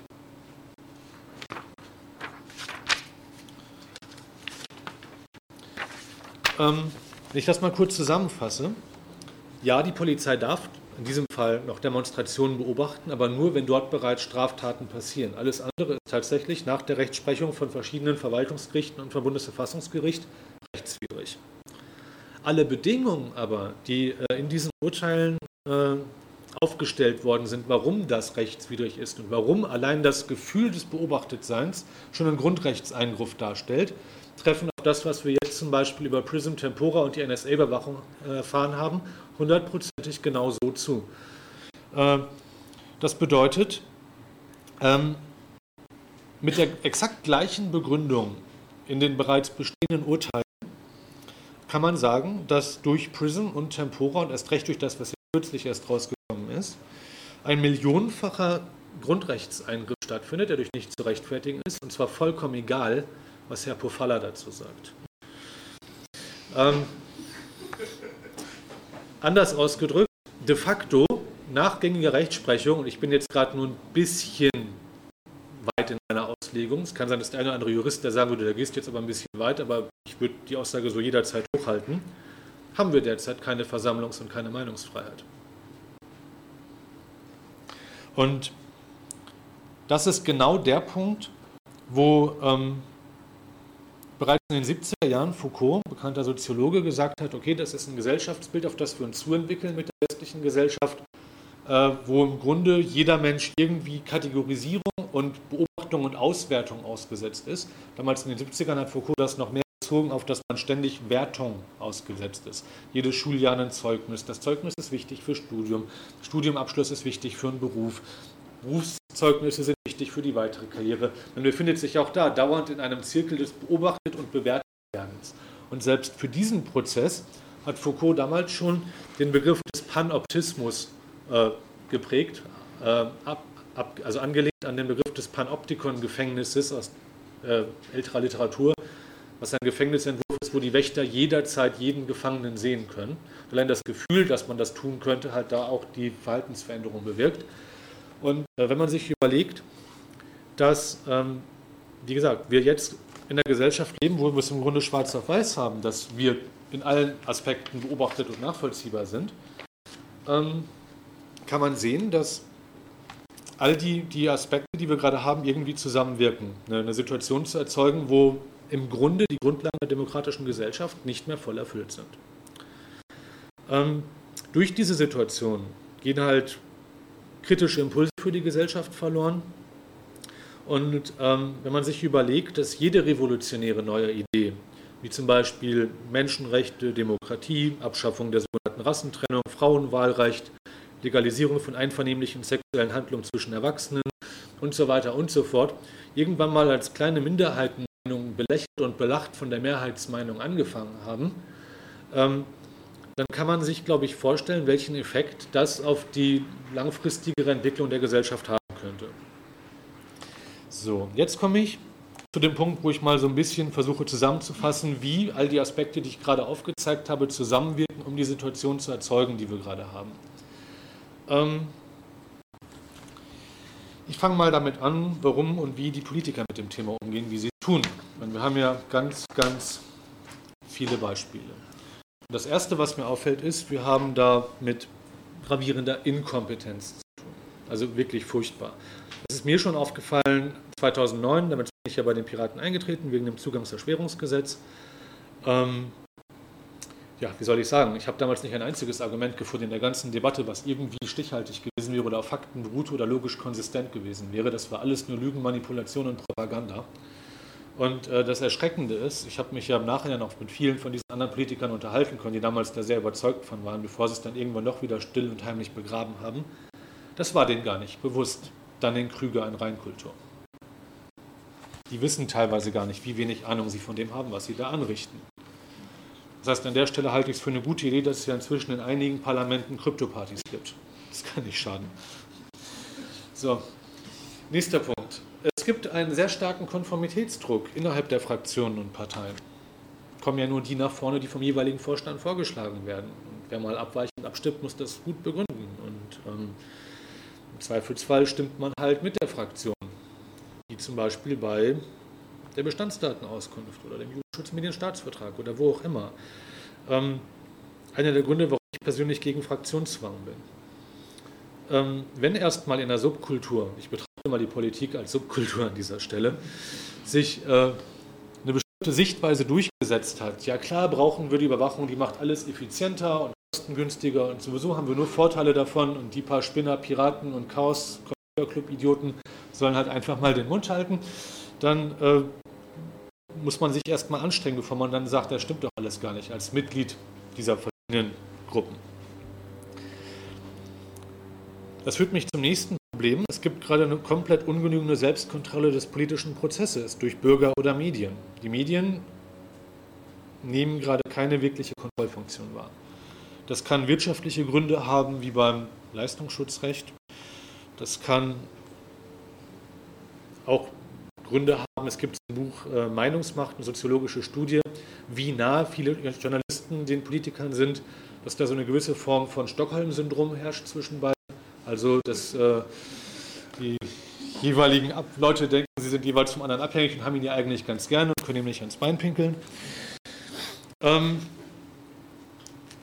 und wenn man das einmal irgendwie im Kopf hat und mitbeobachtet, dann kann man sehen, dass äh, so ein System wiederum maximalen Machtmissbrauch gestattet, der gemäß nach dem, was wir vom Stanford Prison Experiment und ähnlichen Experimenten gelernt haben, sofort so weitgehend ausgenutzt wird, wie es nur möglich ist.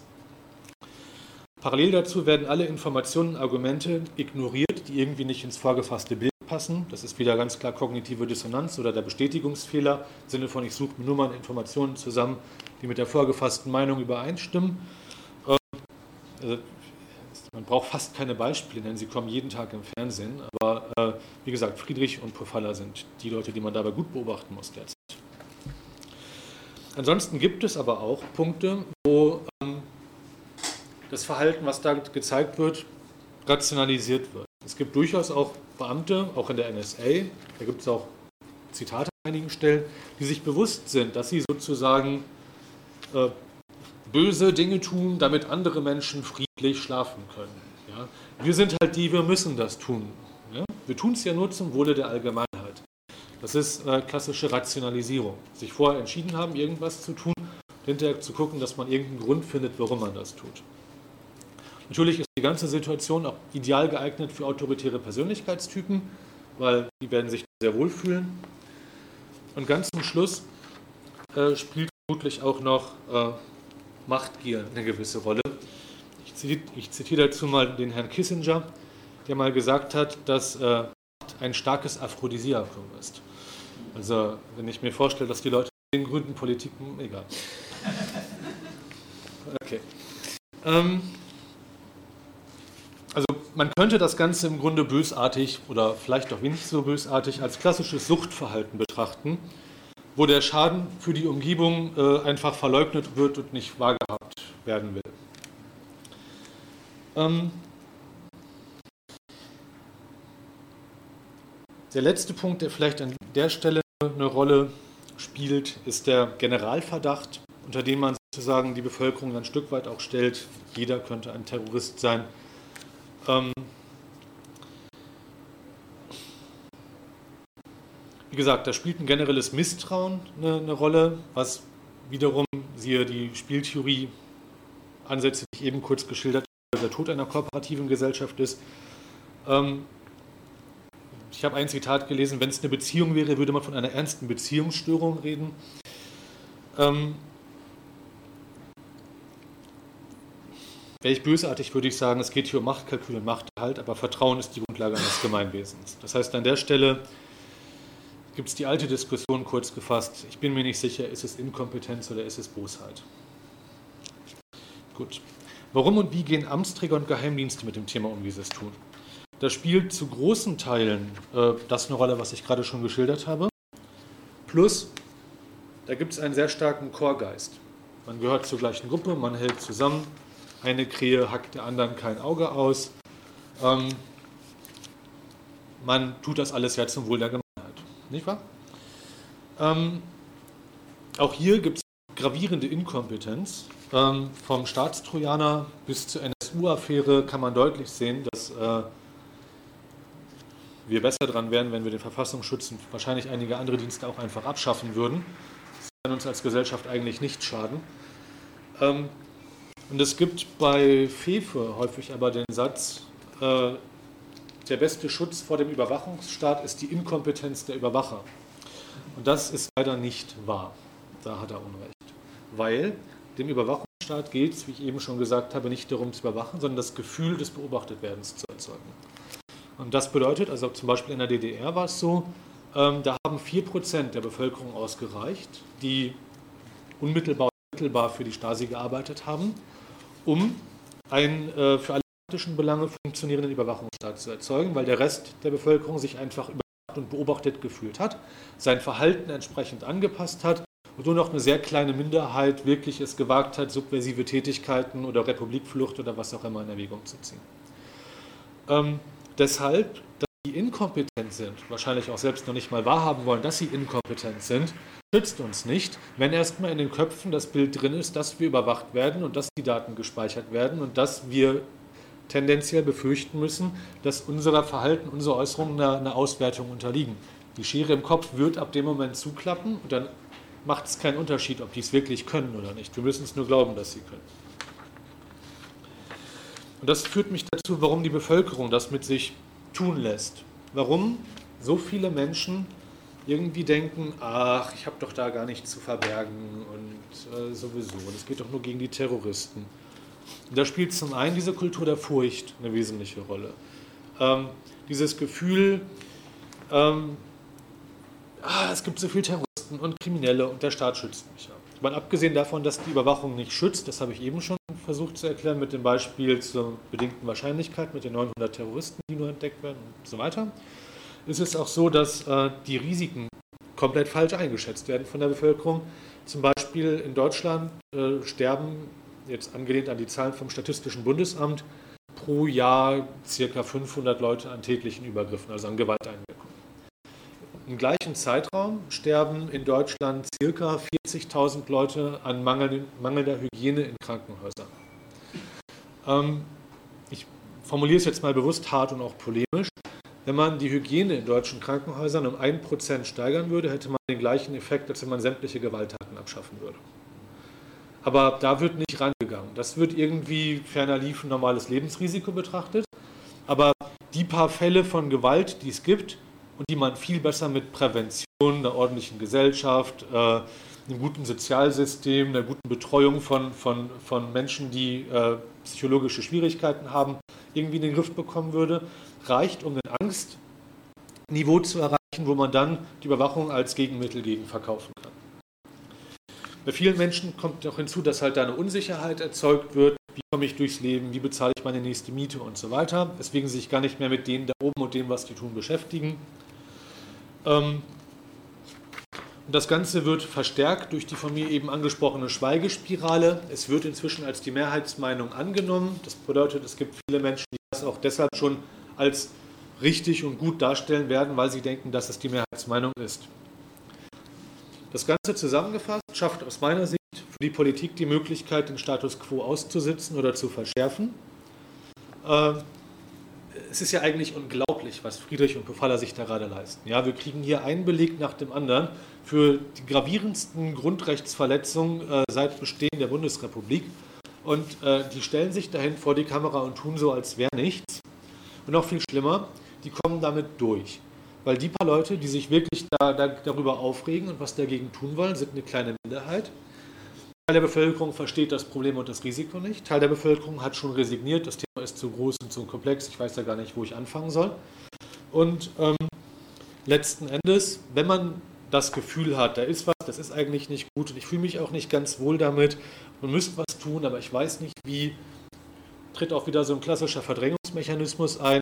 Ach, das fühle ich mich schlecht, wenn ich so darüber nachdenke. Eigentlich habe ich ja auch gar nichts zu verbergen. Jetzt geht es mir besser, jetzt fühle ich mich wieder gut.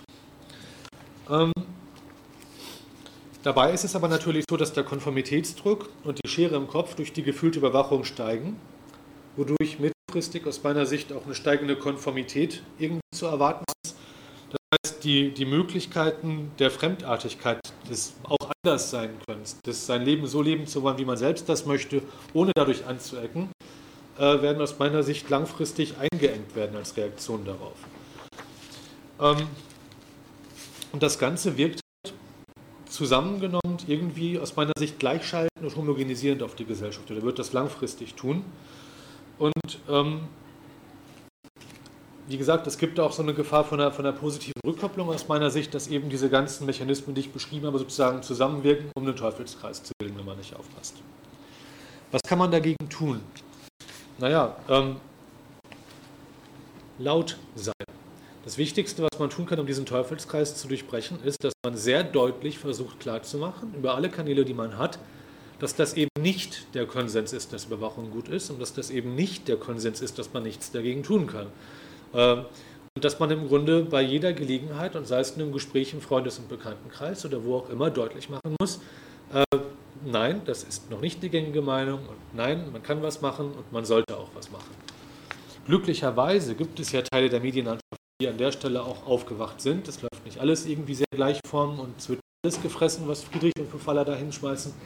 Äh, aber der Effekt muss maximal beibehalten und gefördert werden und da muss im Grunde jeder Einzelne irgendwie gucken, dass er, dass er das weiterträgt. Ähm, fast zum Abschluss wollte ich dann noch ganz kurz was sagen zur Post-Privacy-Idee. Der Idee, dass, okay, wir können dem gar nicht entkommen, dass irgendwie alles bekannt ist, also machen wir das Beste draus und äh, sorgen dafür, dass jeder alles von allem weiß, dann gibt es da kein äh, Potenzial mehr damit, was Negatives zu tun, zu erpressen oder irgendwas in der Form zu tun. Und ähm, die Idee ist irgendwie ganz schön und nett, geht aber aus meiner Sicht von einer Idealannahme aus, nämlich eine Idealannahme von Menschen, die in ihrer Persönlichkeitsstruktur so gefestigt sind, dass sie Konformitätsdruck widerstehen können. Äh, das sind aber nicht viele und durch die dadurch entstehende Homogenisierung, wenn man alles von allen weiß und weiß, wie die Mehrheitsmeinung ist und sich dann der unbewusst anpasst, entsteht noch höherer Konformitätsdruck, sodass letzten Endes, ähm, würde ich denken, auch äh, Freiräume verloren gehen, eher als dass sie geschaffen würden. Plus natürlich, dass es viele Länder gibt, in denen allein das Bekanntwerden von äh, sexuellen Orientierung im Zweifelsfall einem Todesurteil gleichkommt. Da wird man ja auch nicht von heute auf morgen irgendwas gegen tun. Daher ist das Zweite, was wir tun können, ähm, dass wir halt den Überwachern ihren Job so schwer wie möglich machen. Zum einen, indem wir dann durch dadurch entstehenden verschlüsselten Netzwerkverkehr die Größe des Suchraums so weit vergrößern, dass es sehr teuer wird für diejenigen, die versuchen, das auszuwerten. Zum anderen aber auch, um äh, ein neues Gefühl irgendwie zu schaffen, dass sich sicher und verschlüsselt und anonym äh, zu bewegen im Netz eine neue Normalität werden muss angesichts dessen, was wir jetzt wissen, was um uns herum passiert. Und zum Abschluss will ich nochmal sagen, äh, so als Fazit, Menschen denken über totalitäre Systeme irgendwie wie über Naturgewalten nach. Ja, da ist der Faschismus halt passiert irgendwann in den 30ern. Und äh, irgendwie kam es halt zum Kommunismus. Und äh, es gibt aber haufenweise auch da äh, verschiedene psychologische Experimente und ich glaube, jeder hat schon mal von der Welle gehört dass äh, allein äh, bestimmte Regeln des sozialen Miteinanders, die im Grunde die von mir nur vorgestellten Effekte in einer intelligenten Art und Weise ausnutzen, sehr schnell dazu führen können, dass äh, sehr hierarchische und auch totalitäre Gedankensysteme in Gruppen entstehen können. Und ähm, ich persönlich denke, wenn Menschen heutzutage sagen, wir wollen keine Totalitarismus. Dann haben immer alle das Gefühl, sie müssten nach sowas gucken wie äh, den Nazis.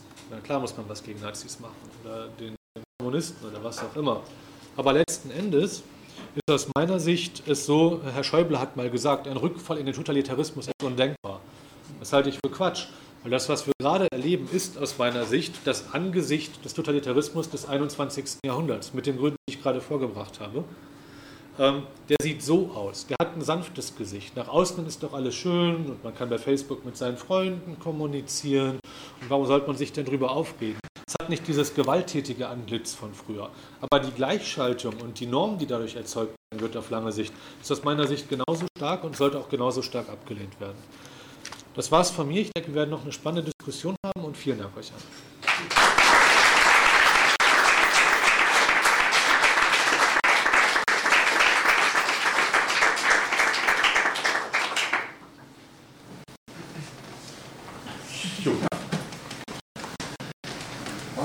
Motiviert denn die Leute ganz an der Spitze? Also man hat sehr gut dargestellt, wenn man so in einer mittleren Hierarchieebene ist, wie man dann sich Konformitätsdruck anpasst. die Leute, die an der Basis sind, die dann sagen, naja, das Gefühl der, der Angst reicht schon aus, vor Dingen in diese Richtung zu lenken. Jetzt gibt es auch die Leute, die, die an der Spitze stehen, die diese Macht haben, die auch bestimmte Dinge wirklich aktiv wollen. Die sagen, ja, ich bin der Chef der NSA oder auf dieser Ebene angesiedelt. Du deren Motivation? Äh, über Stanford Prison Experiment. Da gibt es Machtstrukturen und Machtkonzentrationen, die so stark sind, dass sie ungenügender Kontrolle unterliegen, damit die Möglichkeit des Missbrauchs äh, bieten und wenn diese Möglichkeit existiert, wird sie in der überwiegenden Mehrzahl der Fälle genutzt werden, egal wer die Rolle ausfüllt. Vielleicht zweite Frage, die da vielleicht ein bisschen verwandt ist oder speziell was den Herrn Friedrich anbetrifft. Also, äh, ich fand es bemerkenswert, äh, nachdem er diese, diese, diese, blöde Äußerung getan hat, dass die äh, Geschichte jetzt für, ihn, für Deutschland beendet ist, da war einige Wochen später in einem Interview, das er gemeinsam mit Herrn Grube äh, der Presse gegeben hat, wo die beiden darüber geredet haben, ja, dass im Grunde aus ja, Friedrichs Sicht äh, wesentlich mehr Kameraüberwachung auf Bahnhöfen gut wäre für Deutschland und der Grube dem zugestimmt hat und dann erläutert hat, was die Deutsche Bahn Idee quasi um die umzusetzen. Und da dachte ich, äh, also der Mann will dann doch der Überwachung der Stelle sehr aktiv an. Also ist das jetzt Selbstverleugnung, äh, dass er zwei Wochen später nicht mehr gewusst hat, was er vorher gesagt hat? Oder, oder ist das bewusst, dass die Leute bewusst Ich kann jetzt nicht telepathisch in von Friedrich gucken. Nein, sondern eher von der Psychologie. Also man, ja. wie, kann man sich solche diese, diese Widersprüchlichkeiten, die dort so Nehmen das sich selber überhaupt nicht wahr? Wie, wie, gesagt, ich kann nicht in den Kopf reingucken. Ich glaube, ich würde das auch nicht wollen. Aber ähm, wenn ich einfach mal spekuliere, was aus dem, was ich jetzt vorgetragen habe, so für Mechanismen sind, die bekannt sind, die wirken in so einer Situation. Ähm, ich glaube, mindestens Herr Friedrich, aber auch große Teile der CDU haben da eine Agenda. Die wollen mehr Überwachung die wollen seit zehn Jahren mehr Überwachung und sind sich nicht zu schade, jedes Jahr das ein oder andere grundgesetzwidrige Gesetz zu verabschieden, was dann erstmal wirksam ist, bis es wieder zurückgezogen wird. Und ähm, denen ist jede Ausrede gut, wenn sie dazu führt, dass sie diesem Ziel näher kommen, egal wie blöd sie in dem Moment klingen mag. Vor allem, weil ja auch die Debatte damals zum Zugangserschwerungsgesetz gezeigt hat, dass selbst wenn sie bei irgendwelchen Lügen, Manipulationen, Propaganda und Dummheit und Inkompetenz erwischt werden, ihnen das nicht schadet. Ich glaube, da hinten war zuerst. Ähm, in dem Vortrag kam jetzt mehrfach sozusagen, dass ähm, Menschen sozusagen ihr Verhalten ändern, wenn sie wissen, dass sie überwacht werden oder wenn sie das Gefühl haben, überwacht zu werden. Ja. Ich würde jetzt nochmal vielleicht anführen, also das Beispiel war zum Beispiel die Polizeikamera, die so in die mhm. Menschenmenge hält und gut sichtbar für alle. Mhm. Ich denke, mit dem Internet könnte das was anderes sein, denn da ist die Überwachung nicht direkt sichtbar. Und ich habe, äh, die, ich würde jetzt einfach mal behaupten, dass viele Leute sich dort dieser Überwachung gar nicht so bewusst sind und vielleicht auch gar nicht das Gefühl haben. Ja? Also zum Beispiel die E-Mail, die ich jetzt schreibe, ja, dass die jetzt wirklich äh, abgefangen wird und dann noch jemand mitliest, dieses Gefühl ist vielleicht da viel geringer.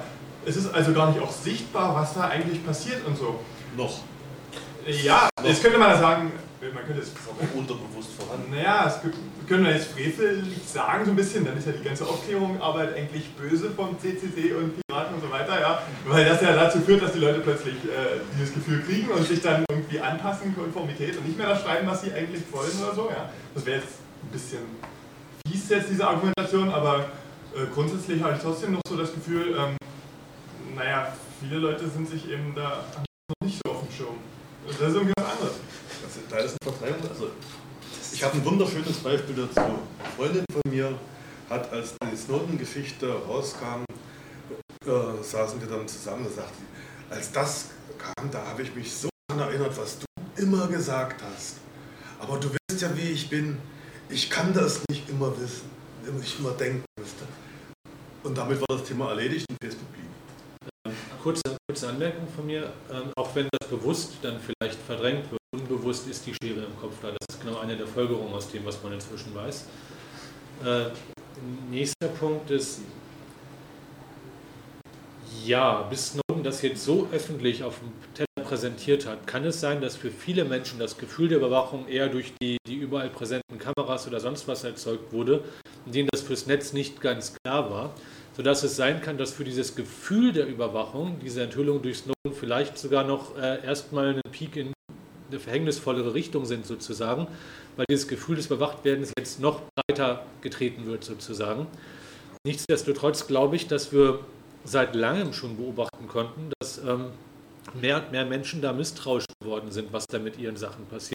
Es gibt ja zum Beispiel so Untersuchungen, wie Jugendliche mit Facebook umgehen zum Beispiel, wo man deutlich sehen konnte, dass in den letzten Jahren mehr und mehr Jugendliche da relativ vorsichtig geworden sind und zum Beispiel sehr sorgfältig ihre Privacy-Einstellungen gemacht haben, konnten ja nicht wissen, dass die einen Scheiß wert sind.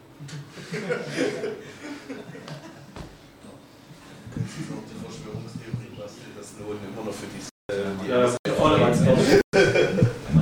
War das, war das eine Meldung? Ich weiß nicht. Du? Ja. Ähm, ich wollte, ich wollte zu, zu eben noch sagen, so, ähm, was du gefragt hast mit dem, die an der Spitze. Ähm, was ich über das Milgram-Experiment noch weiß, ist einer der Faktoren zum Beispiel, dass wenn ich diese ganzen ersten Stufen durchgemacht habe, ich schon aus dem Grund ähm, äh, weitermache, um zu rechtfertigen, was ich vorher gemacht habe. Ja. Das heißt, um da konsistent zu bleiben. Genau. Gut, aber ich Wenn, meine, wenn ich das plötzlich ändern würde, dann würde ich alles, was ich vorher gemacht habe, für einen Fehler erklären. Das geht einfach nicht. das verstehe ich schon, aber ich meine, letztendlich in dem Experiment ist ja sozusagen eine Setzung, in dem, da ist halt der, der, der, der Schauspieler mit dem weißen Kittel. Aber es gibt ja auch Leute, die aktiv sagen, okay, ich will der mit dem weißen Kittel werden in meinem Leben. Ja? Ja. Die das Ja, dafür bereit sind, die Leichen zu diese Machtbewusstsein, die diese, diese, diese Rolle anstreben und sagen, die, die wissen auch bis zu diesem Grad, Obwohl das fällt für mich eher wieder in diesen äh, Stanford Prison Experiment Bereich als Milgram, weil es da wieder darum geht, wo Strukturen existieren, die man wie ausnutzen kann. Dann. Mein zweiter Teil war auf jeden Fall, ähm, was ich aus meinem alten konservativen CDU-Freundeskreis weiß, die halten einfach die Leute für dumm. Ich meine, sie machen auch Bildungspolitik, damit die Leute dumm sind, aber sie halten die Leute für dumm und sie sind sich sicher, dass es das Beste für diese ganze dumme Masse ist, überwacht zu werden, weil die können ja nicht für sich selber sorgen. Die denken, die sind sich sicher dessen. Das ist so der Teil mit, ähm, warum mache ich dann trotzdem irgendwie, warum will ich dann trotzdem Überwachung auf Bahnhof?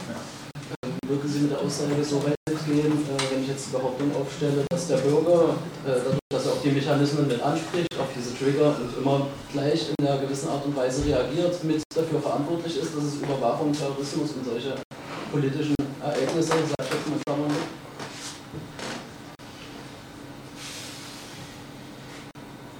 Ich bin mir nicht sicher, ob das sinnvoll ist, da jetzt einem einzelnen Bürger eine individuelle Verantwortung zuzuweisen. Dass natürlich Gesellschaften als Systeme immer äh, Mechanismen haben, die voneinander abhängig sind und dass man nie sagen kann, der eine Teil hat alles verbockt und der andere Teil ist ganz unschuldig, obwohl es zugelassen hat, äh, versteht sich irgendwo aber auch von selbst.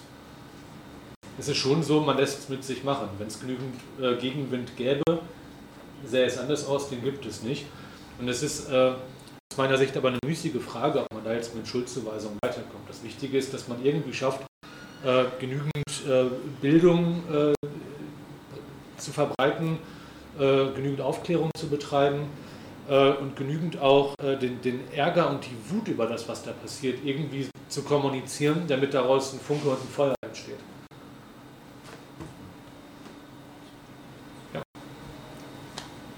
Ähm, was müsste passieren oder wie weit müsste es gehen, dass halt die große Masse plötzlich dagegen ist?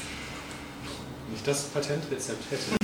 ja, vielleicht, Google und Facebook also abschalten. vielleicht, vielleicht nehmen wir, ich fand den Vortrag auch wirklich toll äh, und noch eine ganze Menge Dinge erfahren, die ich noch gar nicht so gewusst hätte. Aber am Ende habe ich doch ein bisschen Schluss, also äh, diese Charakterisierung des, dieser, dieser neuen totalitären Struktur als, als mit freundlichem Gesicht oder nicht gewalttätig. An der Oberfläche vielleicht ja. Das meinte ich. Aber wenn man sich eben bewusst macht, also ich meine, zum Beispiel die CIA entführt irgendwelche Leute äh, aus einem Land, das kann auch Deutschland sein, und bringt die dann über die Gegend und können sie dann dort foltern oder, oder drohen zum Beispiel. Sozusagen die NSA, das kann man in deren eigenen Dokument, offiziell nicht geleakten Dokumenten Nachrichten für, versteht sich als kriegsführende Organisation. Das heißt, letztendlich, äh, im Zweifelsfall. Nee, nee, äh, Ne? klar, also nicht, dass das missverstanden wird. Ich wollte nicht sagen, dass es ein pazifistischer Totalitarismus ist. Ich wollte damit sagen, dass er an der Oberfläche harmlos aussieht, obwohl er es nicht wirklich ist. Das heißt, es werden ja schon Menschen aufgrund Ja. bestimmter Informationen Ja, umgebracht. klar. Das passiert ja schon. Also, Genau. Oder ist passiert. Ja. Und das, ist absolut verachtenswert und abzulehnen. Und das bedeutet massive Grundrechtseingriffe bis hin zum Verlust von Leben oder körperlicher Integrität von Leuten, die äh, nichts getan haben. Konatz ist nur ein Beispiel. Ja? Äh, basierend auf irgendwelchen Selektionsalgorithmen und, und äh, der Tatsache, dass irgendwelche eigentlich unantastbaren Grundrechte irgendwie nicht mehr gelten. Ja. Klar. noch fragen, diese Bedürfnispyramide, wie hieß der? Maslow. Maslow. Also, was mir jetzt aufgefallen ist, ist irgendwie so eine, bei dem Überwachungsstaat so eine Parallele zu so einer Frage wie Klimawandel. Also, wo man vielleicht auch sagt, na, das ist ein großes Ding und ich könnte vielleicht was machen, um dagegen aufzubegehren. Aber ich habe nur eine begrenzte Zeit, begrenzte Ressourcen und ehe ich mich dagegen auflehne, befriedige ich lieber andere Bedürfnisse. Und da sehe ich doch den Punkt, dass jetzt ähm, zum Beispiel sowas wie die, weiß ich nicht, ganze Konsumgesellschaft, wo man also ein Teil der Medien auch vermittelt wird, naja, du bist halt nur was, wenn du dir ein dickes Auto leisten kannst und so weiter. Das ist ja sozusagen nicht nur eine, ich sag mal, essentielle, essentielle Bedürfnisse wie ich fühle mich unsicher oder ich habe nichts zu essen, sondern auch eigentlich schon in einer Wohlstandsgesellschaft eine Frage, wie werden Prioritäten verteilt.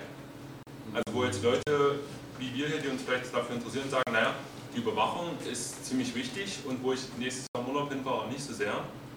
Und vielleicht viele Menschen die Priorisierung genau andersrum machen und deswegen dann Gespräch am Infostand auch sagen, ach, äh, wenn, ich das, wenn, ich, wenn ich dem jetzt eine Gewichtung zubillige, müsste ich mich ja da bemühen. Und das ist mir zu anstrengend.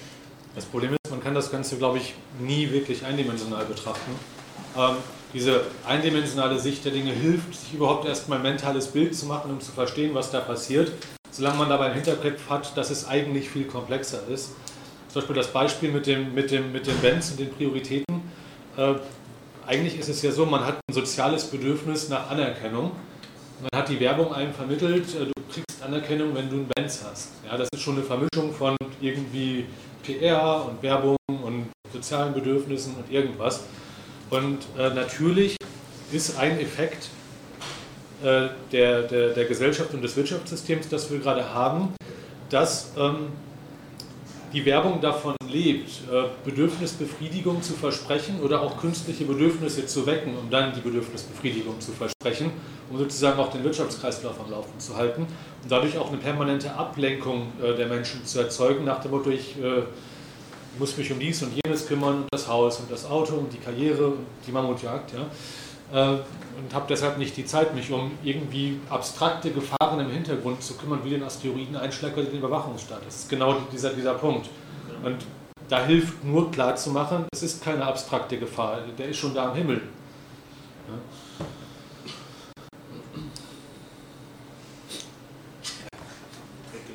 Ja, also, also ich fand es gut, was du gerade gesagt hast, weil ich auch finde, dass das irgendwie Wirtschaftssystem immanent ist, das natürlich gewollt ist, dass möglichst alles gleich ist, weil dann kann man äh, Produkte und Kosten und so weiter effizient gestalten und man muss sich halt nicht um irgendjemanden kümmern, sondern wenn alles mehr oder weniger äh, gleichgeschaltet ist, dann funktioniert halt die Wirtschaft gut.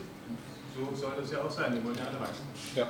Wir brauchen ja auch laut Frau Merkel eine marktkonforme Demokratie. Sind wir dann ja auf dem besten Wege. Das ist alles nur. Ja. Und die äh, mit diesem, was hier häufig so anklingt, das ist irgendwie gewollt oder so, oder es ist gewollt, dass sich die Menschen konform verhalten. Ja, das ist nicht gewollt, aber das ist eine systemimmanente Logik. Ja, das ist ein Ergebnis vielleicht, aber ich weiß halt nicht. Ne? Also, Also es würde ja gar, gar keine Geheimdienste geben. Also wenn ich jetzt will, dass die Menschen sich konform verhalten, sich also überwacht fühlen, dann würde ich ja kommunizieren, ey, ich überwache dich und nicht sagen, hey, ich bin Geheimdienst. Ich sage natürlich nicht, also ich möchte nicht, dass, äh, dass jemand rausfindet, dass ich hier Leute überwache und so weiter. Also ich würde das doch dann viel offener kommunizieren, Also meine- wenn ich das als Ziel habe. Meine Antwort darauf, meine Antwort darauf wäre, ähm, ich halte das für Blödsinn tatsächlich anzunehmen, dass da irgendwo in irgendeinem Kämmerchen irgendein Beamter sitzt und sich seinen Plan für die volle Überwachung und Gleichschaltung der Gesellschaft macht. Das ist natürlich Quatsch. Ich würde sogar annehmen, dass viele Leute, die da irgendwo beschäftigt sind, tatsächlich ursprünglich mal mit gutem Willen da irgendwo angefangen haben oder das vielleicht jetzt noch tun. Dass wir es mit einem System zu tun haben, wo viele kleine Teile zu einem großen Ganzen zusammenarbeiten und ähm, die Leute, die jeweils in einzelnen Punkten arbeiten, machen da ihren Job und versuchen einen guten Job zu machen und machen vielleicht sogar sich ihre Gedanken darüber, was sie tun. Und das, was wir aber als Gesamteffekt sehen, ist sozusagen ein emergenter Effekt. Ja? Das Ganze ist mehr als die Summe der Teile, der vielleicht so noch nicht mal von vielen der, der einzelnen Player da äh, in der Art und Weise gewollt ist, aber sich aus dem Zusammenspiel der einzelnen Komponenten ergibt. Das ist, glaube ich, die, die sinnvollere Erklärung, als jetzt irgendwo sich Sündenböcke zu suchen. Gut. Also das kommt ja auch irgendwie in dem Prisoners Dilemma nochmal raus, dass es eigentlich eine gesamtgesellschaftlich jetzt auf die zwei Leute bezogen eine bessere Lösung gibt, ähm, wenn man sich darauf besinnen würde, aber ähm, dass wenn jeder halt sein eigenes Ding macht, dass die Lösung zwar für den Einzelnen gut ist, aber in der äh, Gesamtheit schlechter als das Optimum. Ja. Die Sache mit den Getrillten.